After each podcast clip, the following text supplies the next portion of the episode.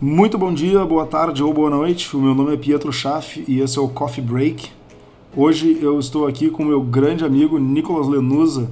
O Nicolas ele é consultor de relacionamento com empresas na Laureate. E estou muito feliz hoje de começar esse episódio porque é o primeiro episódio com um convidado. Então é a primeira vez que não vou ser só eu aqui falando com vocês. E eu estou fazendo isso com um amigo que tem uma trajetória muito legal, que muita gente vai se identificar, porque é uma pessoa jovem, numa rede já muito grande, executando um trabalho de altíssimo nível, muito legal, já com experiências de liderança de equipe, de relacionamento com empresas, mas eu vou deixar ele mesmo se apresentar. Então, Nicolas, muito boa noite, muito obrigado pela presença e conta pra gente aí mais um pouquinho da tua trajetória dentro da Laureate, de como é que foi, do dia que tu chegou até onde tu tá hoje. Pode falar um pouquinho mais aí pro pessoal. Boa noite, Pietro. Boa noite, galera que está ouvindo.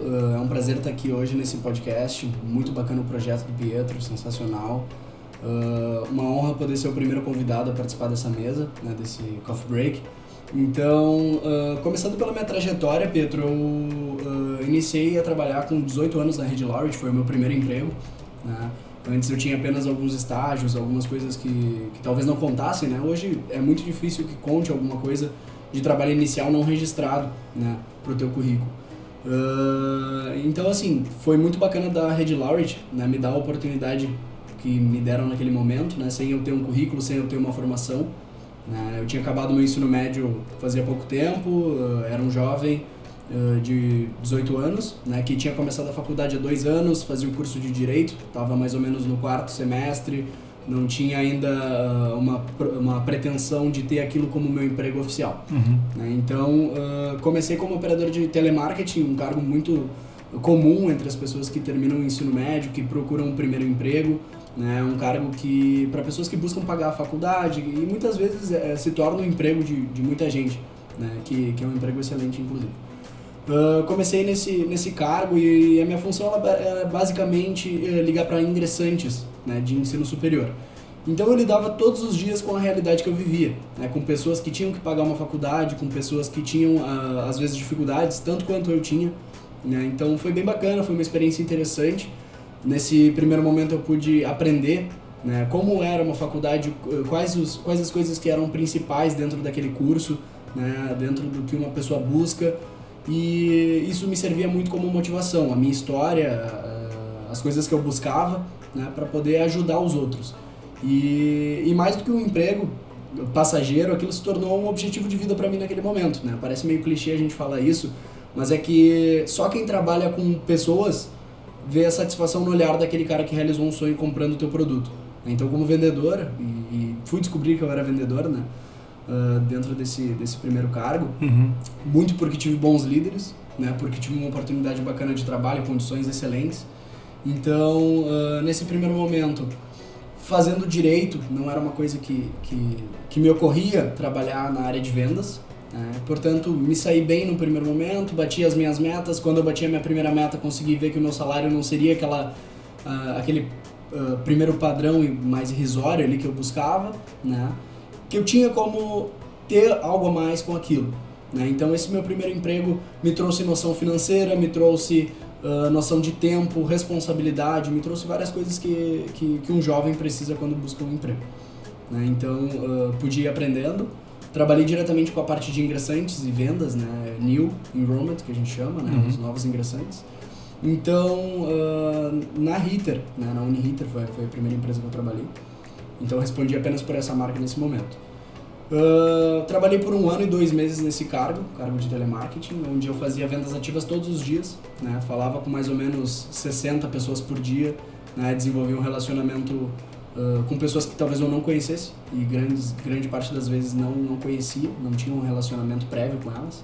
Né? Então uh, fui me desenvolvendo nesse sentido e acabei entendendo que eu tinha um, uma certa propensão àquilo. Né? Eu era um, um bom vendedor, digamos assim. Recebi alguns feedbacks e pude uh, ficar bem feliz com o resultado positivo que eu tive do meu trabalho. Então, em função desse, desse acontecimento, eu comecei a gostar do que eu fazia e, e busquei cara, por que, que eu não, não sigo com isso? Por que, que não, não é uma coisa que eu, que eu faço todos os dias? Será que o direito é, é o que eu quero mesmo? Né? Foi um questionamento que eu tive. Então, uh, em meio a algumas dificuldades financeiras que eu tive na época, né, quando eu estava ingressando nesse, nesse emprego que eu estou comentando agora, eu eu estava com alguma dificuldade para conseguir pagar a minha faculdade. Então eu procurei um emprego que fosse me trazer uma renda. Claro. Né? E obviamente nesse primeiro momento eu fiz uma coisa que hoje eu já considero um pouco mais errado. Né? Eu foquei muito no dinheiro. Né? Eu queria buscar empregos que me pagassem mais do que talvez o meu currículo merecesse naquele momento perante Sim. o mercado. Né? Então, uh, esse, esse emprego foi também um passo de humi- de humildade na minha carreira, na minha vida, né? e me fez crescer muito como pessoa também nesse sentido. Uh, esse primeiro emprego, ele, como eu disse, ele durou em torno de um ano e al- alguns meses, né? Sim. Portanto, eu fui promovido para atendente de relacionamento logo após esse cargo, onde eu lidava diretamente com pessoas, só que dessa vez eu não estava atrás de um headset. Sim. Né? Dessa vez eu tinha que olhar nos olhos da pessoa para vender aquele produto e, e aquele produto ele tinha que ser condizente com a entrega. Né? E graças a Deus, enfim, graças a, ao, ao trabalho da minha empresa, a gente sempre entregou um produto muito alinhado com a expectativa do nosso cliente. Né? Então, uh, foi bacana, né? nesse primeiro momento com a parte de telemarketing eu realizava o sonho das pessoas, mas eu não conseguia visualizar a felicidade delas. Né? E quando eu passei a ser atendente de relacionamento, eu tive o prazer de poder apertar na mão de um pai de família que lutou muito durante toda a trajetória profissional dele para poder ver o filho deles iniciando uma faculdade. Sim. Né? Então, uh, isso foi uma, um, um grande passo na minha vida, foi um, foi um avanço até porque eu pude realizar algumas coisas nessa transição. Uh, foi quando eu consegui juntar o dinheiro para fazer minha primeira viagem internacional, foi quando eu consegui fazer alguns avanços na minha vida. Né? E tudo isso porque uh, ah, o, o primeiro emprego ser cedo me propiciou, né? Trouxe um, um, uma organização, coisas que eu fui aprendendo e buscando. né? Porque eu acho que o principal, Pedro, para que tu tenha hoje um, um emprego ou algo que te agrade, é a tua vontade né? e, e, a, e o teu interesse pelas coisas. Eu sempre me interessei muito pelo que eu faço. Claro. Então, uh, me interessei por vendas e busquei isso. Então, a partir desse momento que eu fui promovido para atendente de relacionamento, eu resolvi trocar o meu curso. Né? Eu resolvi largar o curso de direito, porque eu não achava que aquilo era mais a minha cara. E na vida a gente tem várias vezes isso. A gente vai trocar e a gente vai uh, se deparar com uma mudança e a gente vai ter que fazer uma escolha. Né? É para cá que eu quero seguir ou é para lá? E nesse momento eu fiz uma escolha muito assertiva. Eu escolhi trocar do curso de direito para o curso de administração. Né? Um curso de administração que foi um curso que me surpreendeu positivamente demais.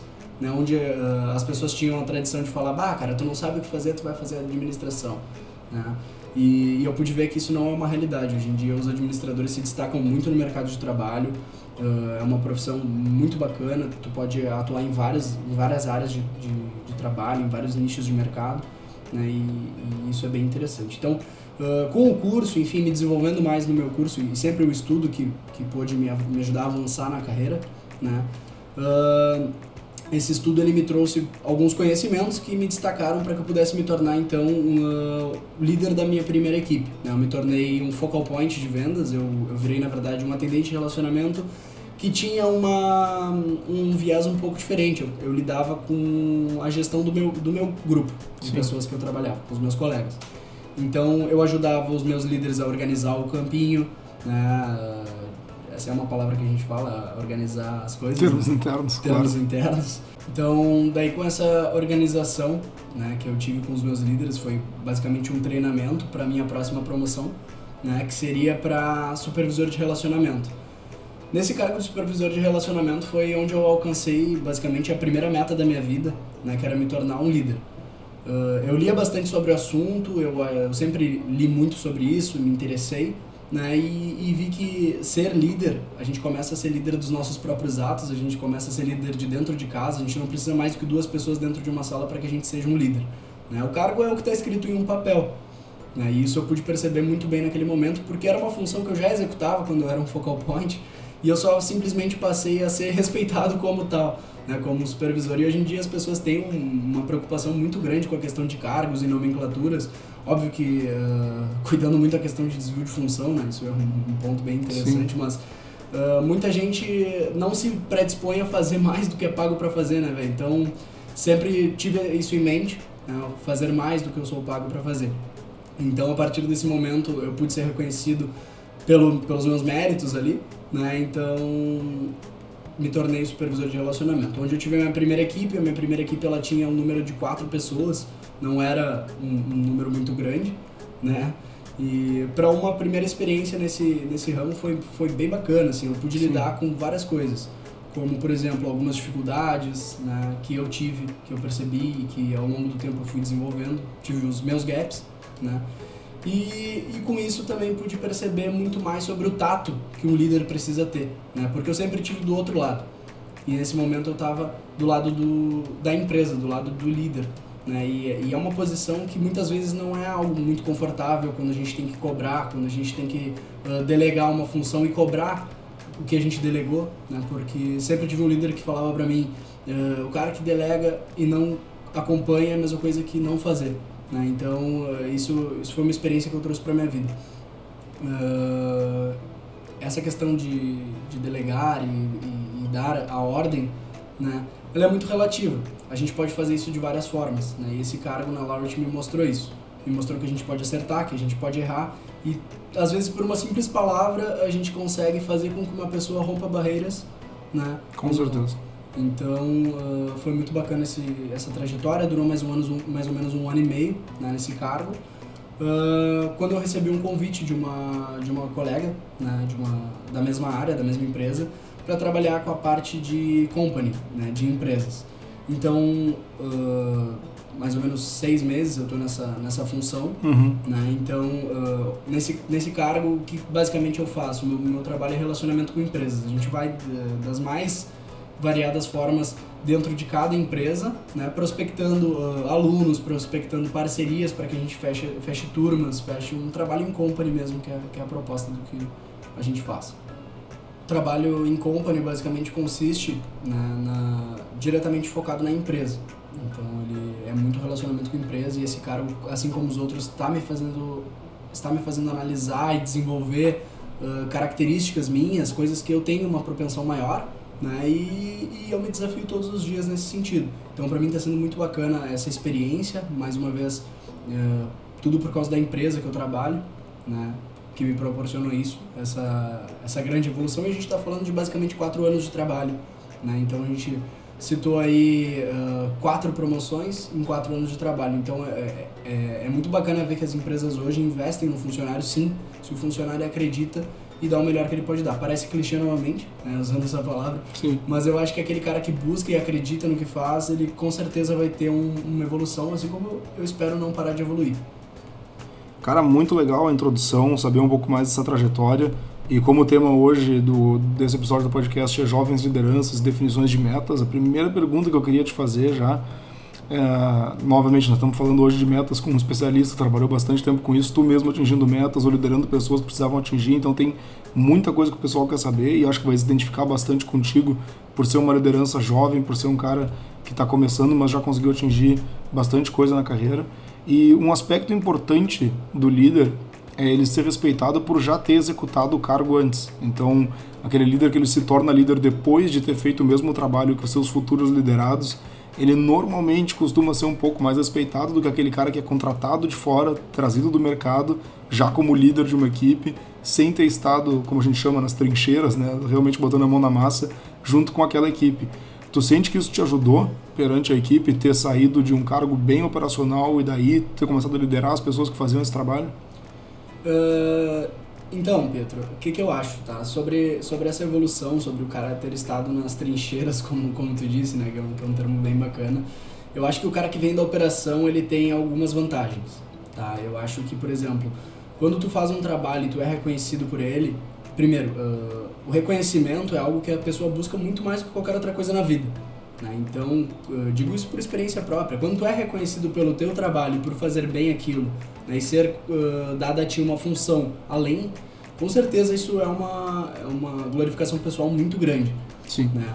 Uh, para além disso, então, voltando mais para o centro da tua pergunta, Pedro, eu acho que isso sim ajuda, né? porém ele traz algumas coisas. Por exemplo, alguns questionamentos como o cara que te pergunta, tá, velho, mas tu veio de dentro da operação, como que tu não faz isso perfeitamente? Ou então o questionamento de algum colega que diz, cara, eu faço isso melhor que ele. Sim. Entende? Sim. Uh, tu é sempre questionado, primeiro por ser jovem, né? Tu é questionado por aqueles que dizem, nossa, mas eu sou mais velho, quem é esse gurizinho?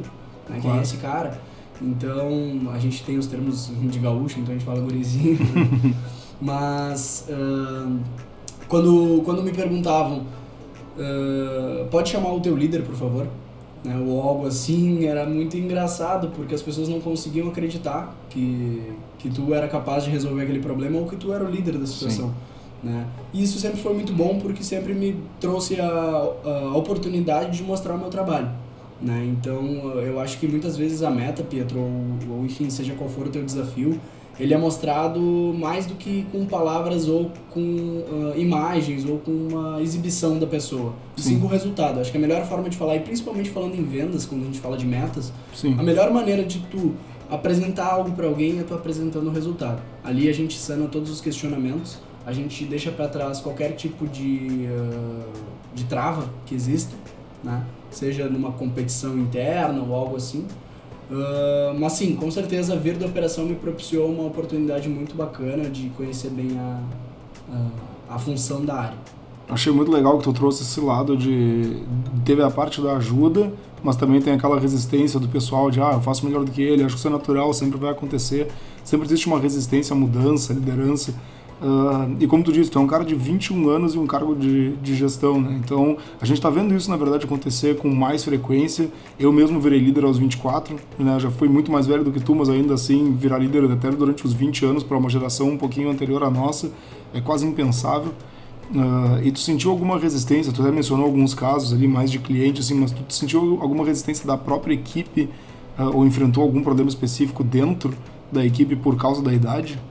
Então, uh, com a minha equipe, com a equipe que eu liderava, uh, eu nunca tive nenhuma espécie de problema. Sim. Então, sempre foi, até por eu me questionar e pensar, cara, que, que maneiro, eu sou um líder e eu tenho uma idade muito antes do que eu imaginava que eu fosse virar. Foi uma oportunidade que surgiu para mim e eu agarrei ela com as duas mãos.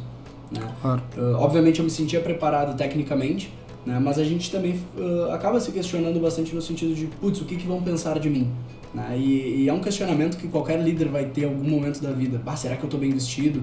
Será que eu estou falando direito? Será que, que, eu, que eu estou tendo as ações corretas? Né? E a gente uh, acaba se cobrando e, e, e coincidentemente, a gente uh, traz esse pensamento para dentro da gente. Né? Então, uh, sim, eu, eu acho que, que fui questionado em alguns momentos, mas não, nunca pela minha equipe. Claro. E é interessante que a gente estava falando também de, de metas e entrando um pouquinho mais nesse ponto. Muita gente eh, em várias empresas, não só tu é da área de, de vendas, mas de vendas em educação, eu sou da área da TI, e uma coisa que é comum em muitos lugares é o pessoal não, não acreditar nas metas que, é, que são passadas para a equipe. Né? Muita gente diz, ah, essa meta é inalcançável, essa meta não faz sentido. Uh, o que que para ti, especificamente, na tua opinião pessoal, uh, define uma meta ser eficaz ou não? O que, que é uma meta que tu acredita, que tu considera uma meta uh, relevante, digamos assim? Primeiramente, eu acho que a meta ela, ela depende muito da tua equipe, do teu staff, né, de planejamento para ser algo coeso, né, para ser Sim. algo que faça sentido principalmente para ti, né, quando líder. Então, se for algo que faça sentido, por mais desafiador que seja, né, uh, a gente tem que ter em mente que quem vai realizar essa meta são as pessoas que estão na nossa equipe. Né? Então, nesse primeiro momento, quando a gente pensa, putz, será que eu acredito na meta? Porque assim, se tu não acreditar na tua meta, tu como líder, dificilmente a tua equipe vai acreditar também. Sim. Então, isso é uma condição de pensamento. A gente precisa se posicionar uh, energicamente para que uh, tenhamos a convicção de que a gente vai atingir esse resultado e a gente precisa fazer com que a nossa equipe uh, acredite nesse resultado. E, e, aí sim eu vou te dizer que é uma meta que, que vai ser bem exata, vai ser uma meta cumprida. A meta dada ela vai ser cumprida quando a gente acredita naquilo que a gente vai fazer. Perfeito, perfeito. E como que tu lida com as tuas equipes com a resistência perante uma meta? Quando isso eventualmente acontece? Porque eu vou dizer que já aconteceu comigo, por exemplo, de eu mesmo receber uma meta que eu acho, nossa, meta tudo bem, vamos tentar alcançar, mas ainda assim eu acho que ela não é a mais realista. Eu já tive, por exemplo, já trabalhei em empresa que setou, setava metas, por exemplo, de 100% de satisfação do cliente. Isso pode ser uma meta atingível, por exemplo, se tu trabalha com 50 clientes, daí tem um contato super pessoal. Agora, se tu tem 50 mil clientes, 10 mil clientes, é impossível ter né, 100% de satisfação do cliente, porque isso é uma coisa que naturalmente algum cliente, alguma situação vai acabar escapando do teu controle. Então, nesse caso, era uma meta muito difícil da gente acreditar e se motivar, porque era uma meta claramente inatingível. Então, quando tu recebe alguma meta uh, de alguém superior a ti ou que é, que é enviado, olha, Nicolas, a tua equipe precisa atingir essa meta nessa semana, nesse mês, e tu mesmo já acredita que ela seja um pouco difícil, mas não adianta, tem que passar ela para a equipe. Uh, como é que tu lida com essa situação? Como é que tu passa isso para a equipe, mesmo que tu acredite que essa meta seja um pouquinho complicada, digamos assim, de alcançar? Uh, então, uh, a gente tem, tem dois questionamentos que tu citou, dois pontos chaves na tua pergunta, tá? E eu faço questão de ressaltar eles. Primeiro, a resistência que a tua equipe vai ter e as dificuldades que ela vai encontrar, né? Nesse ponto, a gente tem que entender que o líder ele sempre precisa analisar o fator humano. O fator Sim. humano ele sempre está em jogo quando a, gente, quando a gente trabalha com metas. Então, uh, existe uma coisa na área da administração, para quem trabalha com, com vendas ou qualquer coisa, gestão de pessoas, enfim, que é a pirâmide clássica de Maslow. Né? Então, a gente precisa sempre suprir as necessidades básicas para que a gente possa chegar no ápice do, do trabalho de qualidade. Né? Então, uh, para que a gente consiga uh, suprir essas necessidades básicas, estar preparado para realizar com primazia aquele trabalho que, que é nos dado, né? Uh, a gente precisa entender o que está acontecendo com a nossa equipe. Se a nossa equipe está conseguindo chegar bem no trabalho, se eles têm condições financeiras talvez de se alimentar, isso é uma, uma realidade muito grande. Isso, em uma das equipes que a gente tinha, a gente, numa equipe de São Paulo que a gente trabalhava quando eu liderava o call center também, né, que, que nesse meu, meu cargo anterior de supervisor, a gente lidava diretamente com o nosso call center que ficava em São Paulo. Sim. Então, por muitas vezes a gente se deparou com pessoas que não, que não tinham uh, as necessidades básicas supridas e esse cara ele não tinha uma performance boa porque ele às vezes não conseguia dormir de noite porque levava 5 horas para ele chegar até a casa dele de ônibus e ele saiu da aula às 11 horas da noite. Né? Então, esse cara com certeza não era um cara que renderia se a gente não tivesse uma conversa com ele e entendesse: olha, meu amigo, o que está acontecendo? Uh, como eu posso te ajudar? Né? E o líder ele tem que ser um líder servidor para que ele possa atingir bons, bons resultados. Né? Ele tem que ser um líder preocupado com, com a equipe, e não digo na questão financeira, talvez na questão emocional. Né? Claro. Aquela pessoa que, que depende daquele emprego e às vezes teve um acidente, com perdeu um familiar, ou então está com algum amigo ou um cachorro doente e, e não está no ápice do rendimento será que só eu criticar ela vai fazer com que eu atinja a minha meta? Ou será que eu tenho que realmente entender o problema dela, né? discernir isso e conseguir ajudar ela para que a gente chegue juntos no resultado? Né? Então, uh, toda vez que a gente propõe uma meta para alguém, esse resultado ele também é nosso como líder. Né? Porque é o nosso resultado que está em jogo. Sim. Então, tu como protagonista disso é obrigado a conversar com as pessoas que, que estão realizando o teu resultado. Eu achei fundamental tocar no aspecto humano da coisa, porque eu tenho como guru, já falei isso antes aqui, o Simon Sinek, ele é um cara que ele, ele é um idealista, como ele mesmo diz, e é um cara que fala muito de, do lado humano das coisas, eu não poderia concordar mais com o que tu disse, que é exatamente entender o que está acontecendo com o ser humano por trás da meta, né? Aquela pessoa, ela não é 50 vendas, aquela pessoa, ela é o Carlos, é a Maria, é uma pessoa que está lá trabalhando, tá tentando atingir aquela meta, e precisa ser entendido. Então, gostei muito de atrelar esse lado humano, né? Obviamente, é, se, se, se, recebe uma meta, basicamente o humano tem que estar bem atendido, ele tem que ter as necessidades básicas. Muitos empregos no Brasil ainda não fazem isso. Foi um ponto bom que tu tocou. Muita gente recebe muito menos de vale transporte ou vale refeição do que realmente precisa para sequer chegar no trabalho. Então, imagina, tu já chega no trabalho é, sabendo que tu não vai conseguir almoçar e sabendo que o teu vale transporte vai acabar no dia seguinte, ainda tem mais 10 dias para ir trabalhar. E daí, obviamente, todas as coisas impactam. Então, Achei bem interessante essa resposta atrelada ao lado humano. E, e acho que tu respondeu um pouquinho também de como lidar com baixa performance. Tu teria como te aprofundar um pouquinho mais nisso? Assim, por exemplo, tu está um, um funcionário de uma determinada equipe e essa equipe, a equipe inteira está performando bem, mas essa pessoa está bem abaixo. Né? Tu não está tá bem longe dos resultados que vocês esperavam. Como tu, como líder, como gestor dessa pessoa, tu tu aborda essa situação, uma pessoa que está com uma performance baixa num time que está rendendo? Uh, então, muito boa a tua pergunta, Pedro. Uh, mas antes que eu, que eu possa responder essa, eu vou concluir uh, a segunda parte da pergunta, que eu acabei falando da primeira, me prolonguei um pouquinho, e agora eu vou te responder claro. a segunda parte da pergunta, que é a questão da pessoa que tem uma meta desafiadora e como que ela vai lidar com isso. Né? Então eu acho que assim, o primeiro passo é fazer aquele teu funcionário, aquele teu colaborador uh, acreditar naquele desafio e tu tem que ser o protagonista disso, tu tem que acreditar também. Né? Então eu acho que as metas sim são desafiadoras, eu sou sempre o primeiro a questionar as metas, né, para que elas façam sentido para mim e para que eu possa me aprofundar nisso e acreditar, para que então a minha equipe acredite junto comigo. Perfeito. Né? Então, voltando para tua segunda pergunta, né, Pietro, a questão da baixa performance que, que algum eventual colaborador do teu time pode ter, como que a gente vai lidar com isso? É, como eu disse antes, eu acho que o primeiro ponto é entender os fatores humanos, para que a gente possa então solucionar eles, né? E trazer o cara para o ambiente propício à meta. Né? Então a gente está falando de coisas que são bonitas, né? Na teoria a gente já leu aquilo em vários livros uh, de, de negócios, né? de business. Então, é, seria ah, muito simples falar disso, né? Ah, que legal, todo mundo tem que estar tá bem. Sim, mas como que a gente traz isso para a prática, né? Para ver os números. Claro. Então, a gente precisa identificar alguns pontos que, que, a, pessoa tá, que a pessoa vai ter como desafio, né? Como, por exemplo, um cara que fala mais rápido do que precisa, ou o cara que às vezes ele é inseguro e fala muito baixo, ou o cara que tem vergonha e não consegue olhar uh, o cliente nos olhos, né? Então são pequenos detalhes que a gente vai identificar em cada um dos colaboradores que vão poder trazer uh, a métrica para que esse cara chegue na melhor versão. Né? Então, como tu disse antes, a gente não tem 50 números, 50 matrículas, 50 vendas. Né? A gente tem o Carlos, o Pietro, o Nicolas, o João, e a gente tem que olhar uh, para essa pessoa e entender o que, que ela é capaz como líder. Né? E acreditar na melhor versão dela, é uma versão que talvez não exista ainda. Né? E aí então, uh, através disso, através do ápice que a gente vai conseguir conduzir essa pessoa junto a nós, né, a gente vai chegar no sucesso na métrica uh, dessa meta.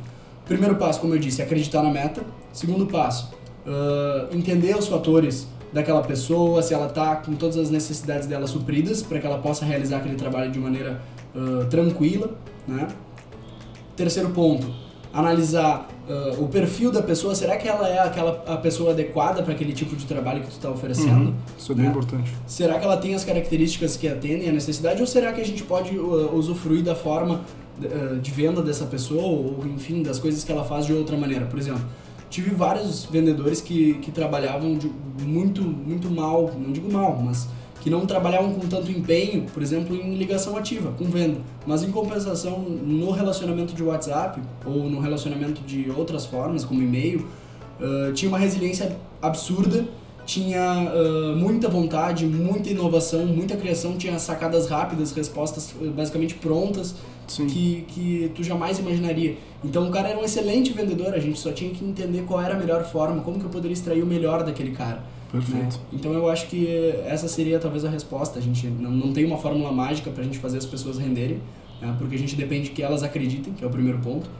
Então, suprindo isso e avançando aos poucos nessas dicas que eu estou dando, que nada mais são do que dicas, né? não existe uma receita, uh, eu acho que tu, tu vai conseguir sim ter um, ter um sucesso na, na tua meta, tu vai atingir o teu resultado almejado. Acho interessante isso também que tu disse, que é entender o perfil da pessoa, isso é muito importante, é uma coisa, um exercício que até a gente fez na minha empresa recentemente, que é entender qual é o perfil da pessoa que vai dar certo naquele determinado emprego. Então isso é bem importante no processo de contratação, mas eu vou deixar essa, essa de presente quicando aí para outra sessão do podcast, porque eu vou me aprofundar muito ainda nisso e com certeza vou adorar que tu participe também, mas essa aí eu vou deixar para me prolongar na próxima. E queria te perguntar de uma outra coisa aqui, uh, que, tem a ver a bonifica, que tem a ver com bonificação e premiação atrelada a resultados. Muita gente questiona isso porque diz, ah, o funcionário ele vai acabar só fazendo porque sabe que tem um, um pote de ouro no final do arco-íris. Ele não está fazendo isso porque ele acredita, porque ele gosta. Mas tem outras pessoas que dizem, não, bonificação ela é merecida. Muitas vezes tu vai exigir que a pessoa vá além e daí isso é, merece, né? a pessoa acaba merecendo. Então, uma, uma bonificação, uma premiação além do salário dela, e isso não necessariamente tiraria o valor ou o real mérito do que ela está buscando, né? Ou ela não deixaria de acreditar no trabalho, teoricamente. O que, que tu pensa a respeito disso? Tu acredita em atrelar uma bonificação, uma premiação com resultados?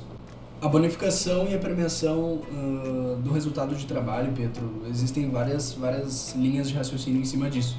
Né? Eu, eu costumo acreditar que sempre que tu dá algo a mais para alguém, tu está atrelando a condição de ela ter a oportunidade de fazer por onde. Sim. Né? Uh, veja, se eu não premiar uma pessoa pelo atendimento, ou enfim, óbvio que existem vários meios e pessoas que fazem isso de coração, como, como eu citei antes, era uma satisfação pessoal para mim, e isso ia muito além da questão financeira, né? Uh, e hoje o, trabalho que eu realizo, ele vai muito além da, da, da questão financeira, né? Isso para várias pessoas se torna, se torna uma, uma questão interessante. Veja, pessoas botam o valor financeiro do trabalho à frente né, do que, que elas teriam que realizar ou qual seria a, a qual, quais, quais são as recompensas. Defina a recompensa né? Quando a gente Sim. fala de bônus, a gente, qual, qual é o primeiro pensamento? Tu falou uma recompensa, um bônus. Tu não disse em nenhum momento que era dinheiro e a gente já pensou, putz, o cara vai ganhar dinheiro, uhum. né? Então, a recompensa ela pode ser de várias formas, né? Desde uma promoção, ou então uma recompensa financeira, onde o cara tem uma meta estipulada, a pessoa tem uma meta estipulada, ou então um bônus como vale restaurante ou um vale livro, né? Livraria, enfim, para a pessoa usufruir como quiser. Agora, voltando, voltando para o ponto, Pietro, que a gente fala de bonificação, eu acredito muito que seja um sistema muito eficaz, visto que tu traz o diferencial. Uh, aquele cara que não ganha nada, ele não precisa ir além. Né? E tu dar alguma coisa a mais, seja o que for, tu condiciona essa pessoa a entender que ela pode fazer mais do que ela ganha para fazer. Né? Ela que vai decidir qual vai ser o salário dela Sim. no final do mês. Se ela vai atingir aquele bônus ou se ela vai simplesmente ser uma pessoa que vai se acomodar, se conformar com o que ganha e, e a partir daí ela não, não vai buscar algo a mais. Né? Então, eu acho assim que, que a bonificação é um dos métodos muito interessantes uh, a serem usados. Inclusive, isso é uma, uma das coisas que a gente sempre utiliza na nossa empresa, foi utilizado comigo, utilizei com a minha equipe e sempre tive muito sucesso, obtive muitos resultados interessantes com isso. Acredito sim que seja um ponto bem interessante, Pedro. Legal, é uma linha de, de pensamento que eu também concordo, eu também gosto bastante de, de bonificação, porque eu acho que mostra, muitas vezes a empresa pede para o funcionário dar um passo a mais, mas a empresa não está disposta a dar um passo a mais para o funcionário. Então, quando a empresa está se mostrando de boa fé, olha, existe sim o teu salário, mas também, se tu for além, também tem como ganhar mais, mesmo que não seja dinheiro, mas como tu disse, vale refeição, vale presente, um dia de folga, alguma coisa assim, com certeza é interessante. Eu concordo bastante com a tua abordagem. E tem uma última pergunta relacionada a metas, depois mais uma um pouquinho mais relacionada à liderança, mas como tu foi uma pessoa que trabalhou bastante tempo com vendas e obviamente como líder, como gestor e ainda trabalhando como consultor de relacionamento com empresas, tu ainda tem, obviamente todos temos metas no trabalho. Como é que tu pessoalmente lida com as tuas próprias metas? Se tu tem alguma dificuldade, se tu acha que está num deadline meio curto, como, como é que é o teu approach para isso? Eu, eu acredito muito que a questão do trabalho e o planejamento são a chave do sucesso nesse quesito. Uhum. Tá? Quando a gente tem uma organização, a gente tem uma planilha, a gente tem um caderninho, a gente tem alguma coisa, algum meio de controle, isso pode ser até uma folha de papel, um guardanapo, se a pessoa preferir, mas a gente precisa ter algum meio de controle. Né? Então eu acho que o atingimento da meta ele precisa ser algo organizado, ele precisa ter uh, alguma métrica que seja uh, uniforme, né, que tenha um, ou seja, vamos supor, ah, eu tenho que atingir 100 vendas. Ok, quantos dias eu tenho, eu vou dividir por tantos dias, quantas vendas eu tenho que fazer por dia. Perfeito. Tem que ser Sim. algo tangível, né? Tem que ser algo que entre na nossa realidade, se torne para nós algo uh, que, que tenha como atingir. Por mais uh, dificultoso que seja, por mais complicado, uhum. a pessoa sempre vai ter alguma forma de encontrar um meio para chegar naquele resultado. Então essas são as, uh, as métricas que eu utilizo grande parte do, das vezes, né, que é uh, manter, tentar manter o máximo de organização possível, trabalhar forte quando precisa e também descansar, porque o descanso eu acho que é um dos pontos, Pedro, que, que precisa ser analisado. Quando eu estou dando 110% de mim, eu preciso estar pleno para dar 110% de mim. Agora, se eu estou com 80% da minha energia, da minha capacidade, talvez não tenha um, um bom dia de vendas. Sim. Então, o descanso ele é interessante, algumas questões pessoais né, são interessantes, como a gente já falou antes. Então, nós não deixamos de ser também uh, liderados em algum momento. Até o dono de uma empresa, ele é liderado né, pelo trabalho ou por alguma coisa. Claro. Então, ele precisa, sim, uh, encontrar formas de se organizar pessoalmente, se organizar profissionalmente, para que ele tenha então um, um, resultado coerente com aquilo que ele busca. Eu estou muito feliz de ter te trazido aqui porque a gente tem uma visão de liderança muito parecida e de muitas coisas muito parecidas. Eu gosto bastante também desse aspecto visual para atingir metas, uma board, um Kanban, uma, uma folha de papel, alguma coisa que a gente consiga visualmente estar tá acompanhando o progresso da métrica e do resultado. Uh, que sempre vai nos ajudar a saber, olha, estou nesse ponto, então para conseguir chegar no ponto B eu preciso fazer tanto em tantos dias. Eu acho isso bem interessante. E uma coisa também que eu diria pessoalmente, aqui me metendo um pouco, é também saber a hora de levantar a mão e pedir ajuda, né? Com que certeza. é uma coisa Uh, muitas vezes a gente se tranca em alguma coisa, a gente sabe que tem uma meta e sabe que tem uma pessoa mais especialista que pode nos ajudar, uma pessoa mais sênior, uma pessoa de outra equipe, e a gente sente vergonha, a gente sente que, nossa, não sou bom no meu trabalho, então eu tenho que pedir ajuda. E essa capacidade de levantar a mão e dizer, olha, preciso de ajuda, eu sei que tu manja disso, então né, me, vem me dar uma força nisso aí. Sim, com certeza, com certeza esse é um dos principais pontos, assim, porque a gente não domina todos os assuntos, né? Então, a humildade, principalmente, ela é um dos pontos que são chaves para que tu tenha um atingimento. Por exemplo, eu não sou talvez o melhor analista de planejamento do mundo, né? E eu preciso que alguém me ajude com aquela planilha, fazer uma fórmula, fazer um cruzamento, para que eu possa enxergar quais são as minhas possibilidades, de onde que eu vou tirar o meu esforço, né? Porque não adianta eu tirar do nada, eu preciso entender o que, que eu tenho na minha mão, quais as cartas que eu tenho para botar na mesa né? Para eu poder então com o meu trabalho organizar as minhas ideias, a métrica, né? E aí sim vai surgir uma fórmula de trabalho, mas pedir ajuda é um dos pontos principais, Pedro. Foi bacana tu ter falado disso, é um dos pontos que eu que eu inclusive esqueci de falar ali, mas com certeza tá no meu dia a dia tu, tu conseguir pedir uma ajuda pro colega. Cara, não sei fazer isso, como que faz? Né? E ter a humildade de pedir e, e, e falar, conversar com as pessoas para que a gente possa também ajudar em algum momento? Claro. ser ajudado, é uma troca. Claro, essa questão da humildade é uma palavra-chave bem, bem utilizada. E finalizando aqui, infelizmente, mas chegando à nossa última pergunta, uh, essa é um pouquinho mais relacionada à liderança, como tu já foi líder, líder de equipe, mas uma coisa que eu vi na tua trajetória é que tu é uma pessoa que sempre conseguiu crescer uh, de forma tranquila, porque tu é uma pessoa trabalhadora, conseguiu entregar bons resultados, sempre foi crescendo e as oportunidades foram aparecendo. A gente sabe que não é sempre assim para todo mundo, tem muita gente que está passando por um momento na empresa que está tudo certo, a pessoa está bem, as coisas estão alinhadas, mas a pessoa em si está dando o seu melhor, mas não está enxergando o próximo passo, ele não sabe como conseguir sair do lugar, ele não sabe como se tornar um líder, como se tornar um analista sênior, enfim, ela não sabe como sair do lugar, mas ela também com certeza está sentindo que ela está colocando o mesmo esforço que tu colocou, por exemplo, mas tu conseguiu chegar e ela não, ou eu consegui chegar e ela não, ou o colega dela. Uh, tu tem algum conselho, alguma dica, alguma prática com pessoas da tua equipe que já aconteceu? Uh, enfim, para dizer assim, a pessoa está tá sentindo que está dando o seu melhor, mas está ao mesmo tempo se sentindo estagnada. Uh, alguma, algum conselho para os ouvintes? Eu, eu acho que sim, Pietro. Acho que eu tenho um conselho bem interessante para dar. Inclusive, foi um ponto da minha trajetória. Tu, como, como meu amigo pessoal, pôde acompanhar esse, esse, meu, esse meu trajeto dos últimos quatro anos, bem de perto, né? E, e pode falar tranquilamente que tu viu a parte boa, né? Então eu te digo, por trás desses dias que tu viu que foi uma trajetória muito linear, teve várias vezes que eu passei algum perrengue ou algum sufoco e as coisas não estavam fora de ordem. Obviamente existia alguém que estava com uma situação muito pior do que a minha, né? Mas uh, não é porque a dor dos outros é maior que a nossa dor ela não é relevante, ou não é porque o sucesso do outro é maior que o meu que o meu sucesso também não é relevante.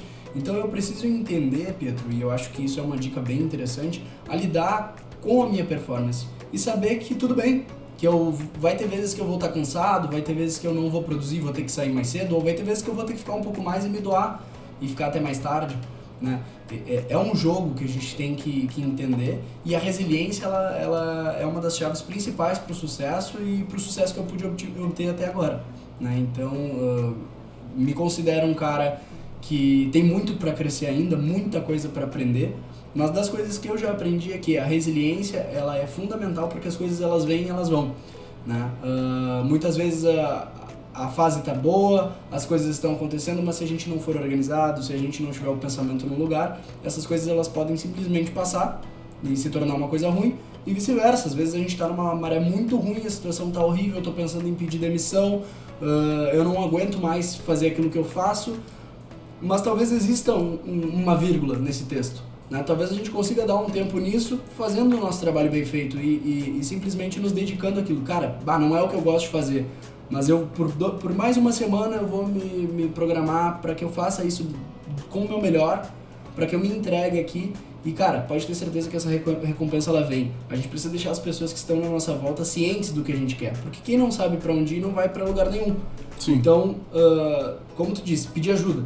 Né? Inconscientemente a gente tá pedindo todos os dias, cara, me promove, velho, me promove, eu quero subir uhum. na vida.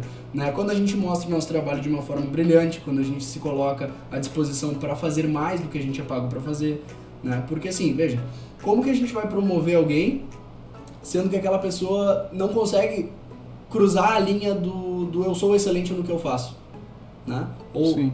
a partir do momento que a pessoa se mostra excelente no que ela faz e faz um, algo a mais, ela está colocando um anúncio bem grande na carreira dela dizendo, por favor, me promovam, porque eu sou capaz de ir além. Né? Então eu acho que essa é uma das dicas, a resiliência, né? a questão da pessoa saber que a fase ruim passa e que a fase que que está mais ou menos, eu não consigo enxergar lá para frente, uh, as coisas elas se ajustam. A gente tem que entender que nem tudo está no nosso controle o tempo todo e que a gente precisa fazer o melhor do que com, com aquilo que a gente tem ao nosso alcance no momento.